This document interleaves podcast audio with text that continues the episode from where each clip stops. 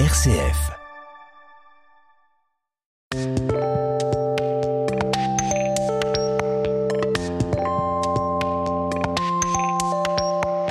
Jean-Paul Deluge, bonjour. Bonjour Vincent, bonjour à tous. Nouvelle chronique philosophie en votre compagnie et aujourd'hui un mythe dont on a forcément entendu parler, on se souvient pas forcément de quoi il s'agit exactement, le mythe de Prométhée. Tout à fait, le mythe de Prométhée. Donc, dans l'Olympe, l'harmonie qui régnait jadis vacille, Zeus a détrôné son père Cronos. Il s'est emparé du pouvoir. Prométhée, le titan, et son frère Épiméthée de sont ralliés à Zeus qui devient ainsi le dieu suprême de l'Olympe.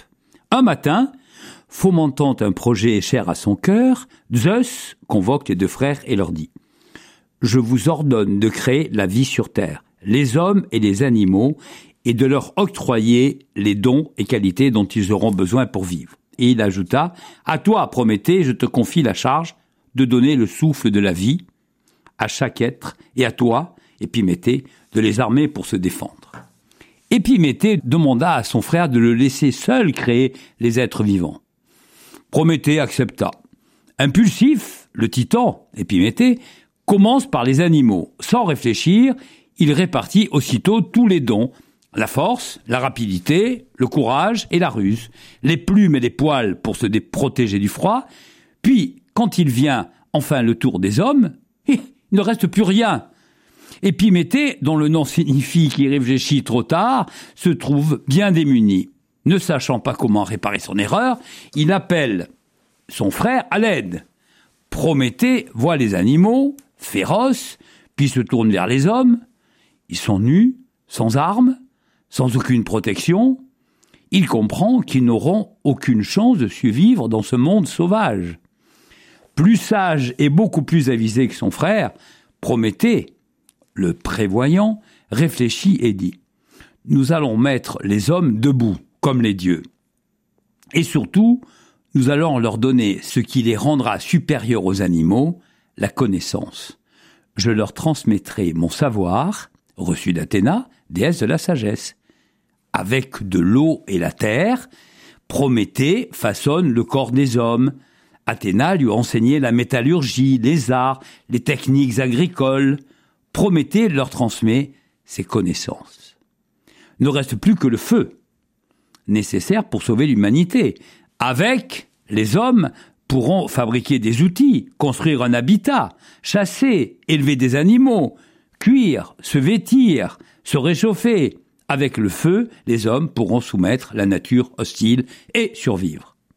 Mais le feu n'existe alors que dans un seul endroit, l'Olympe où vivent les dieux.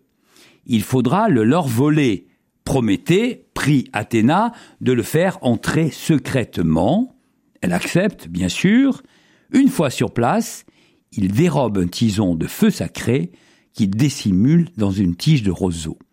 Puis il l'offre aux hommes. Voici le feu, prenez-en soin, il sera votre meilleure protection. Mais Bientôt, Zeus s'aperçut du vol de Prométhée, et sa colère est sans limite.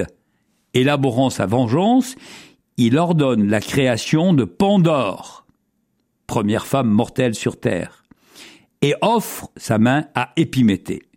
Celle-ci apporte avec elle une boîte qui, une fois ouverte, libère tous les maux de l'humanité.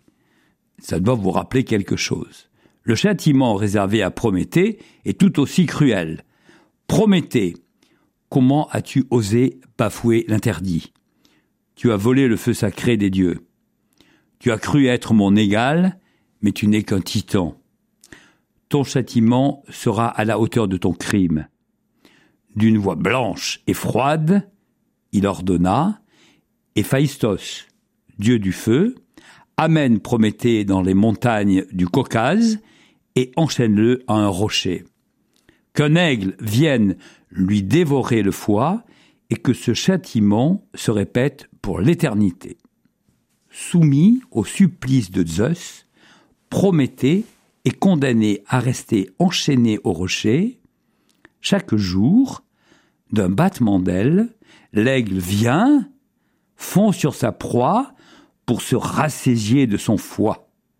Et chaque nuit, dans l'obscurité immobile, l'organe se régénère, mais le rapace revient, toujours au petit matin, pour son effroyable festin.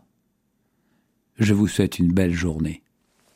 La fin est un peu triste pour la journée, mais merci beaucoup Jean-Paul Deluche. Eh oui, mais c'est la vie, parfois. À la semaine prochaine. À la semaine prochaine, avec plaisir.